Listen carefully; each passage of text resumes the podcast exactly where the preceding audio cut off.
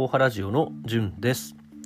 7月の17日日曜日に古文書研究発表会を我が家音福亭にて開催しました。今回は、えーと、大原の自治会文書公民館から出てきた自治会文書知見の中でも、えー、今出川橋の知見についての発表でした。今出川橋っていうのはあの出町の方にかかっている橋ですけれどもあの当時は、えー、大原ほか11家村。大原ほか11家村がの村民たちが管理料を払って、えー、現在元田中付近の住民の人々にその橋を管理してもらっていたと。なので、まあ、お金を払っているということは要するにそのその橋を使いたがっていたあ落外の洛北の人たちの橋であるという認識があったんだよというお話。で、えー、と現在の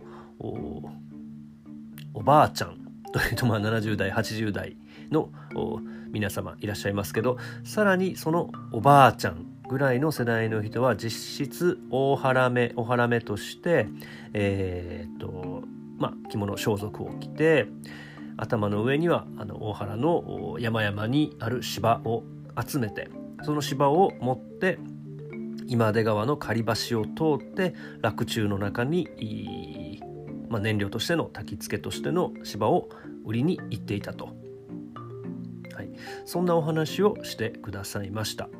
なんで今出川橋なのかというところですけどあのーまあ、江戸の当時は、まあ、江戸よりも実はちょっと前になりますけれどもあの応仁の乱で消失してぐちゃぐちゃになってた、まあ、京都の街中を秀吉が、まあ、復興させたと。あの実質的に関白になったあの秀吉が京都を実質的に支配し、まあ、都市改造を行ったと。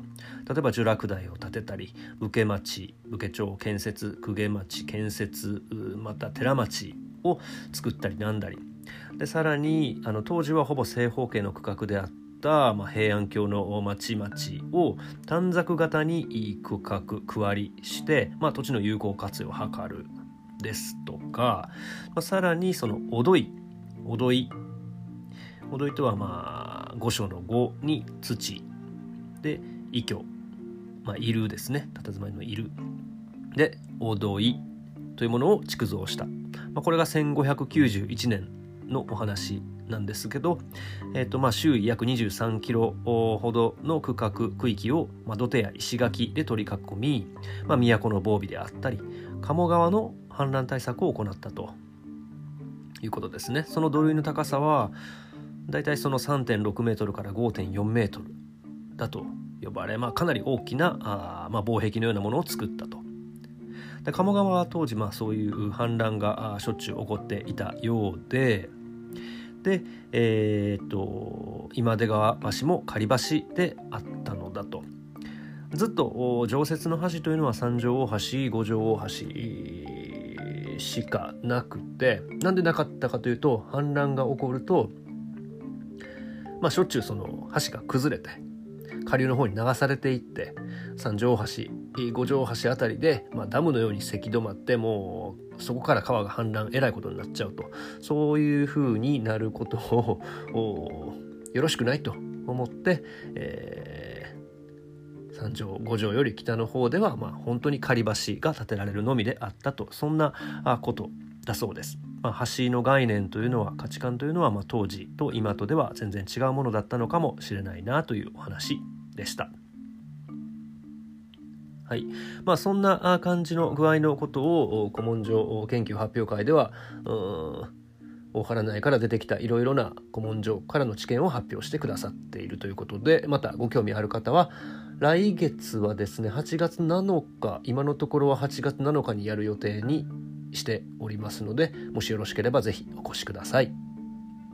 はいえっと本編ですが今回の本編ははいあのまあ原田農園えーそしてワッパ堂とまた雑談というか愚痴というかなんというかあの農家があぐだぐだと話している、えーそんな雑談会引き続きになります。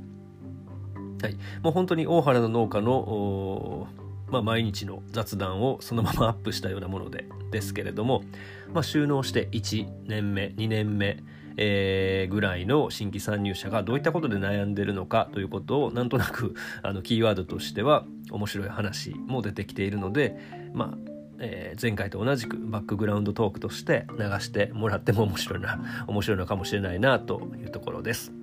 はい、ではお聞きください。どうぞ。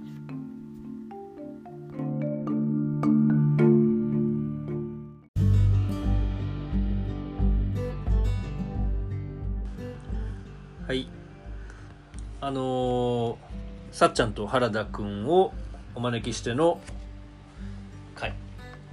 今ちょっと聞き直して、あの前回のものを聞き直してみたけど、まあ扇風機の外気温、外外環境音もそんなに気にならなくてよかったなという話を今しましたが、さらにその前にはちょっと最近農家仲間でヘビーなお話があってその 雑談をした後にもう一度撮ろうというところでちょっとリスタート若干あの 気合い入れてリスタートしなきゃいけないというところでもありますけどまあいいですかね。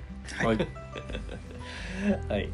えっと原田君がどういう状況まで行ってささて次どういう状況のお話をしようとしたのかはい。というとこやけどどうやったっけ？えっ、と静原に行く直前とりあえずヤギをヤギを出るぐらいまでの話かな、ま、万願寺をえちらおちら運んでた。それもじゃあヤギを出るきっかけみたいなのないかヤギを出るきっかけはまああの前回最後の方にちょこっと高田さん喋ってはりましたけど、うん。もう周り全部田んぼなんですよ。うん。そのヤギの地域は。うん。うん。であのえっ、とまあヘリコプター、まあ、ラジコンのヘリコプターほちょっと大きめ。軽トラの荷台にパンパンにう乗るぐらいの大きあさるのヘリコプターで年に1回秋ぐらいに、うん、うんあの農薬をあ空中散布。はいはいはい。されてである時あのポスト家のポストにうん。何月何日うん巻くんで、はい。洗濯物とか中入れといてくださいっていうのあそういがう感じなんやな。書いてあってうん。まあどこまで危険性があるかは分かんないですけどうんでまあ別にあのそこで多分毎年されてることなんで、うん。あのそこまで健康被害は多分ないとは思うんですけど、うん。まあ有機農業 JAS は取ってないですけど有機農業でやる以上、うん。ちょっとそこでやるのはいかがなもんかなっていうのそうでいうことあったんやな。はい、で有機 JAS としても確かそういう地域でも 10m 離れてたらいいとかななんかまああるわねあなんか基準はあるんうんですけど、うん。まあでもちょっと 10m は微妙に離れてないかなとかあとうん風向きによってはそうやね。普通に10上メータ空からー巻くんやったら、うん。離れてても入るかもしれないんで、なるほど。まあそれが一つそれを止めるわけにもいかへんしね。そうですね。やめてくださいとは言えへんもんね、そこまで、うん、それはちょっとあのなんですかご傲慢というか。うん。お前、まあ。お前何様やねんってなってく確かるんでにねよそから入ってきたもんがいきなり「いや俺は勇気でやってんやから、い。それは困る」と。かとは、はいまあ到底言えんもんね、はい。このテーマはテーマでねいつかねまたしたい話ではあるよね。そうそうそうでまああの別に有機今は有機農業をしてますけど、うん。別にあの農薬を使うことを別にあの全否定するつもりは全くないですし、うん。あの空中散布してる地域は地域でそれはもうせざるを得なくてやってはると思うんでそこだけはあのだからご別にその農誤解をされない。法その農法に対してとかそのお米作りに対しての批判は特にない、ない、はい。自分が違うやり方でやってるっていうだけの話やろな、それみんなそうやろな大体、はうん特にそれを批判したりとか、はい。特に俺らの仲間内でもそうですね、まあ別にないよね、やってる方はね、うん。どちらかというとなんならたまにいいな楽そうでって思うぐらいの俺も使いてーって すげえ思うもんね。草刈り機使ったことないんやいいな。これ話がさ あの飛ぶけどさ、うん。あの消費者の人とうん。作り手の方の意識差としてすっごい大きい問題ではあって。あのなんやろこれはさある意味その無農薬であることとか、はい。有機栽培であることとかっていうのは、うん。その自分が商売としての農業を始めた時に野菜作り、お米作りもそうだけど、うん。やっぱお客さんから求められて、それに応えていこうとする農家のうん。その要は作り方の違いなだけであって、であとはその作り手側がどっちを優先するか、はい。それよりもあのたくさん売れるたくさん取れてたくさん売れる方を選ぶのか、ううん。ん、あのうん。要はそういう野菜を、まあ、の無農薬だったり、有機栽培っていう野菜を求めるお客さんの方を向いて自分がその商売をしていくのかっていう、本当にそれだけの違いだよね。ううん。ん、だけどやっぱ思うのはその有機野菜を作ったりとか無農薬で野菜作ったりとかっていうことはやっぱ苦労が多いでしょ、はい。うん、でそこまでしてその自分の方を向いてくれてるお客さんに応えたいっていうあの思いだけでやってて、はい。それそれで商売が成り立つのが一番いいけど、うん。うんそこに行くまでは結構大変。だけど逆に言うとその農薬とか使って化学肥料も使って、まあ野菜作りなりお米作りをしたことがないから、我々はね。そうそう逆にそのメリットもデメリットもちょっとわからないっていうのは実際あるからね、頭では分かります。多分一夜にして虫が全滅してくれるんやろうなそうやね。とかその要は苦労が軽減されるっていう意味では想像はつくけど、はい。うんうん、俺たちが苦労と思ってることも別に全然苦労でも何でもないっていうところ、だからいやじゃあその分のパワーを他に注げるのかっていうまあメリットもやっぱあるやろうし、うん。で逆に薬代がかかってくるわけじゃない。そうやね。でだからお金の意味で言えばね。豆粉とか買うんだったら機械代もちょっと増えそうやね。ます。暑い中でなあの作業するのは大変やと思うもんな。だからそこはそのヘリコプターでバーッと散布するっていう場所ってあそうですうね、確かに。そそこでちょっとまあ、上空ってもそんなあの、まあまあそのね。そんな高くはないですけど、うん。ある程度こうギリギリのところを狙って見たことあるもうん。ん。確かに、うん。あの軽トラから離着陸してたわ、産地はね。うん。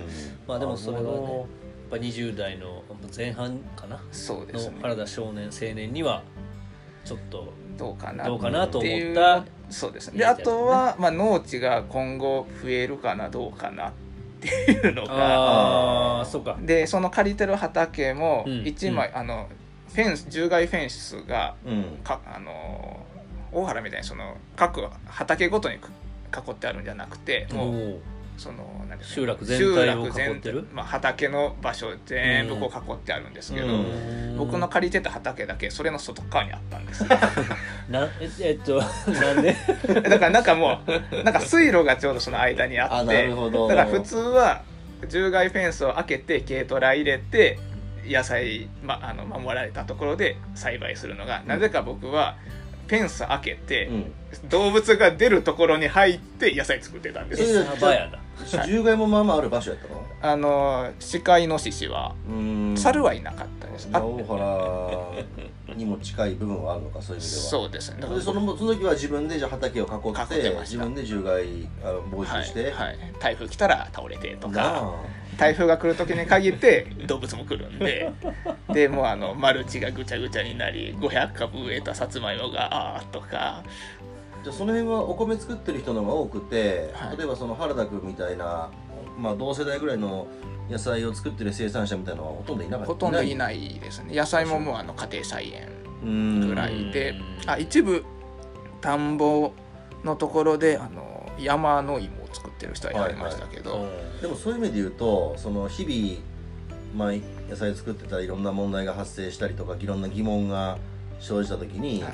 すぐにポッて隣のはい、聞同く人じぐらいの同じぐらいの年の人だったりとかに、はい。聞く環境ではなかった。大原ほど近くにはいないですね。あの亀岡とかもうちょっとは八木でももうちょっと離れた車でうん10分20分離れたとこ行ったら仲間はやはり仲間というか知り合いはいましたけ10ど分20分か、はい。へえまあまあやね。うん、あとはちょっと俺俺個人的に思うのは例えばその自分が畑まあ大原でね畑してて、であー暑いなーってなって今時期やったら、はいちょっともう作業も半ばで、はい。よしファミマ行ってアイス食べようって行くやん、はい。で行く途中で仲間の畑をいっぱい通過するときに、はいはいはい。みんな汗水垂らしてまだまだやってる姿を見て、あかん。ってはい。こんなことではあかんっていうはい。気持ちにもなったりするやん。そういう環境にもないわけでしょ。だからサボろうと思ったら別にどんどんサボれるしであと比較ができないですよね。他の農家さんああそこナスもうこんな大きなってるるんやとかそれって結構大きいもん。あはい。もうもうあの冬野菜の種まいてるんやとうん。かそれで焦ったりとか、はい、あちょっとこっちの方が早いなとか。そうそうそうそう。でも早かった早かったで問題があるんかもしれへんなって ちょっと不安になったり。そうかそういう意味で言うとちょっと割と孤独な感じで農業をしてたのかなその八木の時は。そうでねでもあのがら、今どう思われてるかわかんないですけど農業を選んだ理由の一つが人と喋らなくていいああってないるほどね。うのがそうかああそうなの喋るのが嫌やったんで、はいはいはい。原田君。はい。が？はい。うん。原田君も？も棒にしときます。そういう言い方はちょっとあれやけど、まあまあそういう人もいるんかあそうなのね。はい、でも結局やって思ったのは、うん。多分まあサラリーマンしてないんで分かんないですけど、うん。農業ほど人と喋らなあかん仕事はないんじゃないな。いまあまあかなそうね。それは仕事としてもそうですしうんあの近所付き合いというか、そうやね。これほど社会性が求められる職業って実はないやろと思うね、はい。だからそうですねな。あの人が嫌いだからあの農業をしようと思ってる人はあの直ちにやめた方がなるほど。アドバイス出ましたよアドバイス。広がるな めちゃくちゃ広がるなこんなおもろい話になると思わへんかったな。まあでもそういう意味で言うと別に何その八木にいた時にはい。その周りの近所の人だとも別に人間関係はうまくいってたんでしょ？そうでもまあ別に問題はなかったというかそもそも合わないんですた合よわないんか。はい。そのまあ家と畑は、まあ、ちょびっと離れてたんで、うん。あのだからよくあるのはほらそのその地要はその地域の地元の人間じゃないわけやん原田君が、いでそしたらその地元の人から、はいそのあいつは誰なんやとか、はい。なんかちょっと違うことしたらもうそれに対して、まあ、クレームがつくというよりは、はい。なんかよく思われないとか、はい。うん。あまあまあ強いてば草刈れよぐらいですかね。あ草刈りな、これはあるあるあるしあるし俺思ったんはさっきの話蒸し返すわけじゃないけど、集落営農みたいな形でワイヤーメッシュで囲われてる外側にいる、はい。ある土地を借りてたっていうのは、うんその地主さんがそもそもその集落の中でつまはじきにされてた人かもしれへんかそこの地今で言うと。地主っていうのがあるんかが分かんないですその営農組合の農地になってたかもしれない。ちょっとそこは分かんないですけどそれは原田君が借りてた土地も。はい。うん。ちょちょっとそこは。共有地みたいなってこと？そんなことあるんや。だから営農組合が借りてる。あなるほどな。ちょちょっとそこは例えば分かんないですけど。そのなんかいろいろ水路をあの水路を作りますよとかそういう時に、はいい、やうちの農地は手つけてくれんでいいわって例えばその地主さんが言ってて、ほんならお前んとこ防除ネットかけへんからなっていうのも、はい。はい。まあ聞いたことある話や。聞いたことある話よねはい。そこはちょっとちょっとそこまでは僕分からない。言うて2年しかいなかったんそうかでそうかでもそうか。畑家付きであるでって言って行ってみた先であれ？ちょっと待って。俺の畑だけネットの外やあでもぜ全部じゃないですよ。あそうか。はい、一部。それちょっとなんか最初から問題あるなって思っちゃうな。収納して1年2年では気づかへんあのさあ確かにな。あれやね。うんそういう暗黙のなんかやっぱ最初のうちは借りれるだけでなんかちょっとはい。ワクワクするし、そうやね。その自分の、まあ自分名義の借りてるとはいえ自分名義の土地でよしここでじゃあ自分の理想の農業していくんだってやっぱ燃えてるからね最初は。で、ね。そこの農地だが一番土の質土質も良くて水も来るし。なるほど。だからほんまに防獣さえしたらあのいいいとこやったんで。めちゃめちゃおもろいな。でそれが2年。そこ2年いました。うん。で何故に でやっぱりもういいんかな？ヤギの話もうヤギはいいです。ヤギもいいの。はいはい。なんかもうヤギに他に思い出ないの？なんか。ヤギああとあ、まあ、う野菜の売り方としああ売り方の？ては聞きたいね、えーっと直売所はないのでない。佐渡の駅みたいなのはないんで、うんうん。あのーまあそのその時それこそフランクナッパさんとか八百屋さんは何軒か付き合いはあっあフランクナッ自分で持ってって。言うても京都市内の八百屋やもんな、うん。まあでもあのーマンガンで運ぶ途中にとか。あそっか、はい。週一の配達のタイミングで売るしかなかったってことよ。とあとはえっと,、えっと出荷組合があったんです。ほヤギに。ヤギに、はい。う。んでまあ、出荷組合って言っても近所のおっちゃんおばちゃんがうん。自分のとこで野菜作って、うん。でそれをえっとあっち亀岡とか八木はスーパー松本っていうのが結構何軒かあって。るね。すごい強いらしい。はい、うん。とあと、えっと、落栽の生協うん。まで持持っていく持ってって売るっていうのがあったんですよ。でそれ誰かが持ってってくれるの？でそれは当番制でなるほど。もうあのシフシフトをもらうんですよ。えー、じゃあもうその人からすればいや若い子入ってきてありがたいわーって感じではあったやろうねはい。当時は、だからそれでだから野菜は毎日出せそそののあの共同の出荷場に、うん。はいはいはい。まあ、車で23分のところに持ってっへてー。で8時になったらその日の当番の人がうん。店に持っていくへでえそれは農協とか全くまあ関係なく。だからもうほんんまにお近所のおっちゃんらの集まりあっていうあだからまあ自分たちのそういう野菜をえーそう売る仕組みを作ったよねじゃあ自分たちそうですね。まあまあなバイタリティやんな、はい。そういうことしてでも農業やっていこうっていう思いがなかったら、は地域のな人たちやらへんよなへえでおっちゃんらがそうです持って行って一番遠いのは落栽なんで、ううん。んうん、どれぐらいですかね。往復1時間ちょっとは、うん。まあでもでもそこが一番よく売れるんで生協で。へえもうガサって出して。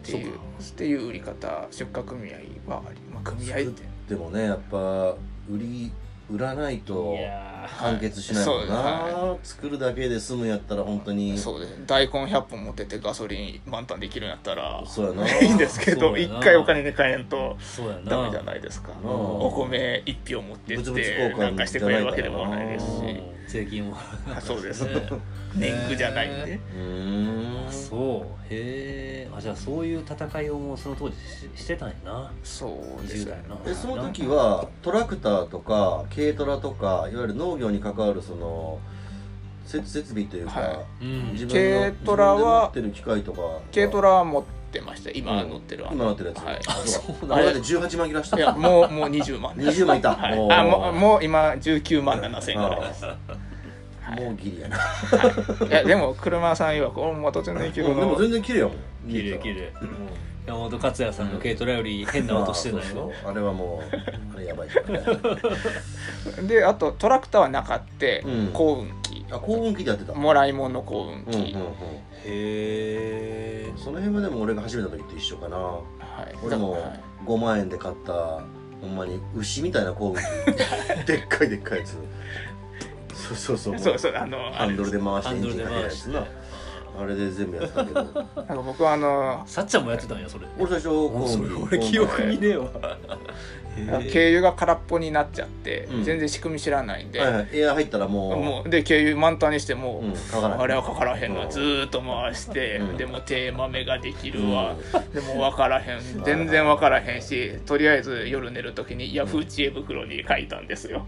うん。あの幸運機。知恵袋。その辺がなんか今っぽいっていうか。幸運機の軽油が空になってうん。満タン入れたんですけどつかないんです。どうしたらいいですかってやってうん。寝てまあ誰も答えてくれへんやろって思ってついであの一応機種も全部書いてうん。で寝て朝起きたらちゃんと書いてあって。それはエアを抜かないと、はい、で多分この辺にこういうのがあると思います、うん。おおあるわあるわ、うん。農家優しいなやのっぱり。農家なのか分かんないです。あそう。あのはい。だけどどこの誰とも知らないとは答えてくれた、はい。はい。おヤフー知恵袋でやっぱ使えるんやって。で次の日やったらちゃんとその八木にいた時は、まあ、プライベートな話で言えば彼女もまだいないでしょ？彼女にちょうどなったぐらい今の奥さんがはい。彼女になったぐらい、はい。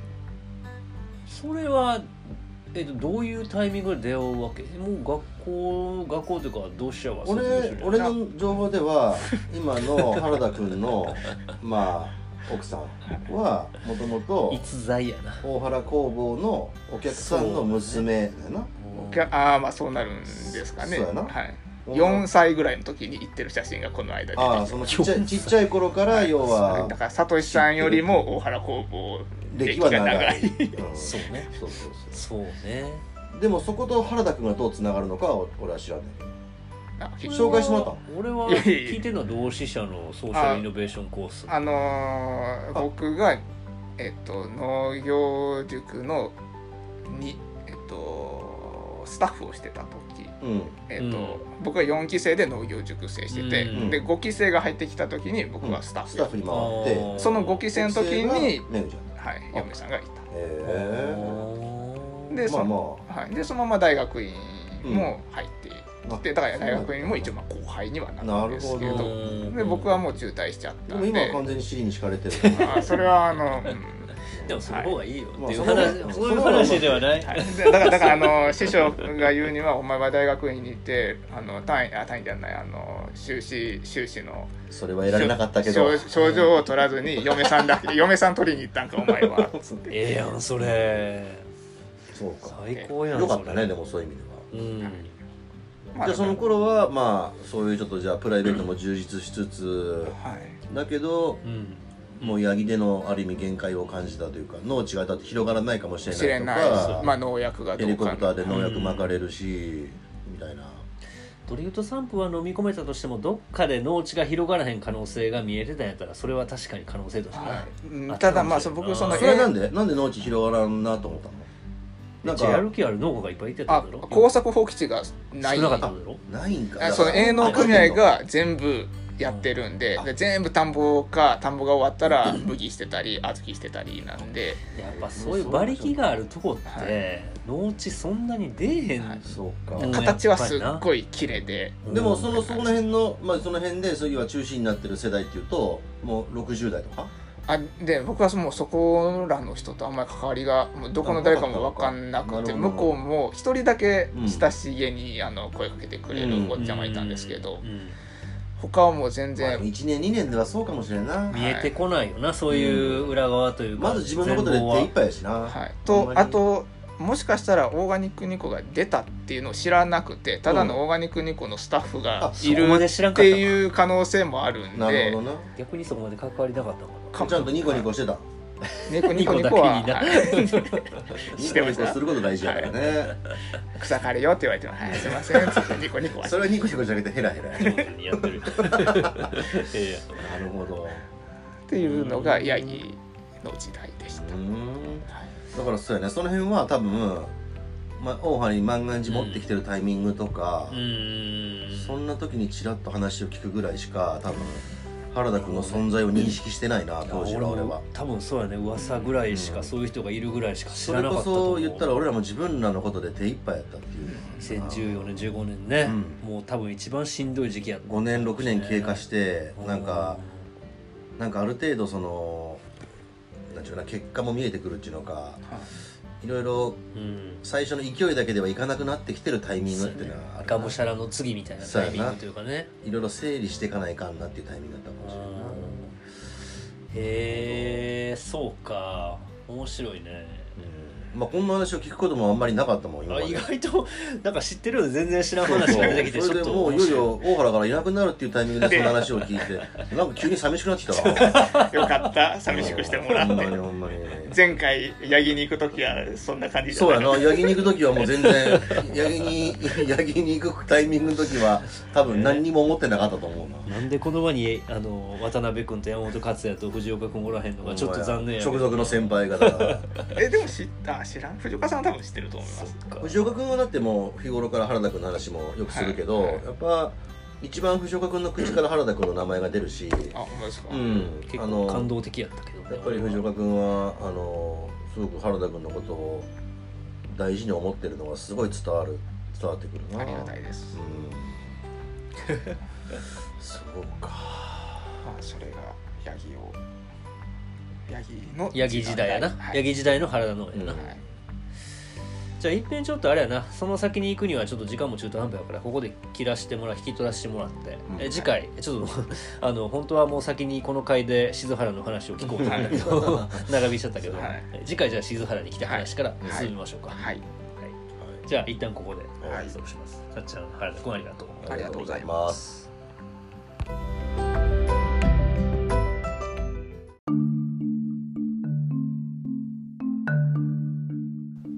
はいいかがでしたでしょうか？原田農園の原田くんがあ南丹八木で収納して、まあ、12年目の頃のお話をいろいろと掘り下げました、まあ、当時その南丹八木では割といい感じの畑で、えーまあ、ちょっと共同の防獣柵の外側にはあったけれどもいい感じの畑で、えー野菜作りしてたけれども、まあ、きっかけとしては水筒の農薬空中散布があって当時20代前半の原田青年にはうん自身は農薬への忌避感というかあそんなものは実はそんなになかった。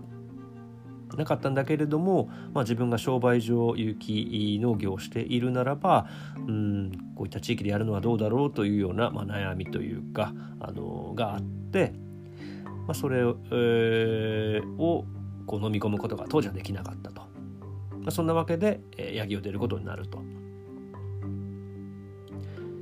まあ、ヤギの頃ヤギ時代の話というのはいろいろお聞きしましたけど周囲にはなかなか近しい野菜農家もいなかったりとか。でも農業ほど人と話さなければならない社会性が求められるような仕事って実はないよねというお話であったりとか、まあ、収納して12年目ってなって、うん、また畑のいい悪いなんてそんなものなかなか見えてこないよねとか、ヤフー知恵袋ってすげえというお話であるとか、まあ、まあそんなお話をいろいろ話していました。はい、あの確かに収納して1年目2年目の記憶っていうのは僕も本当にそんなになくて改めて、まあ、原田君さっちゃんとお話ししてる中で、えっと、ちょっと思い返そうと昔のデータを拾ってきたんですけどうんお豆腐畑はね2008年の7月の18日に畑開き、まあ、開業してるんですよ。まあ、開業と言っていいのかちょっとま畑に初めて入っていろいろ作業し始めたのが7月の18日だったと。うん、14年前の今頃のお話なんですけどあもう本当その頃1年目2年目3年目なんていうのはもうがむしゃら必死すぎてもう何が何だかよくわからないうんもちろん作業日誌は大学ノートに書いて残してはいるけれどもうんもうほんとてんてこまいだったので記憶にあまりないんですね。で改めてその数字などを拾ってくると僕はねどうやらその初年度7月18日から、まあ、12月までの確定申告のまでの間に36万円しか野菜では売り上げを上げてないと1単にも満たない0.8単発生の畑で、えー、営農していたようですね。もう当時の設備投資といえばもうポンプを買って仮払い機を買って軽トラを買って、まあ、管理機をこれは地域の方からもらってうんまあそれぐらいの設備でごちょごちょとやっていたようです。本当に覚えていないというかもう今なんだろうなその当時の自分を見るとおそらくよくこんなことしたねとあの呆れるというかおそらくそんな印象を抱くんだろうなというところですけれども、まあ、1年目2年目って本当になかなかいろんなことが、うん、なんだろうな体当たりというか僕の場合はそうでしたね。最近大原に新規で参入してくる農家さん、まあ、農家仲間のみんなはものすごくスマートに設備投資をし計画的に動いていらっしゃるなというのがもうすごくよく分かってこれはちょっと、うん、負けてられないぞと刺激をたくさん頂戴するんですけど結構まあその情報のうん情報量もあるのかな。当時は本当インターネットもそうねスマホが始まり出す流行り出すくらいのタイミングやったんじゃないのかちょっとよく覚えていないですけれどもまあおそらくそんなタイミングで情報量がおそらく全然違ったんだろうなたった14年前の話なんですけれども違ったんやろうなとなんとなくこう思い返した次第です。農家雑談なかなかあの、まあ、関係性のある方しかあの 面白いなと思えないところもあるかもしれないけれどもまあこんなやつらも大原にいるんだよというので、うん、楽しみながら聞いていただければあ嬉しいなと思います。はいそれでは今日はこの辺で、えー、おしまいにします。どうもありがとうございました。大原ジオのじゅんでした。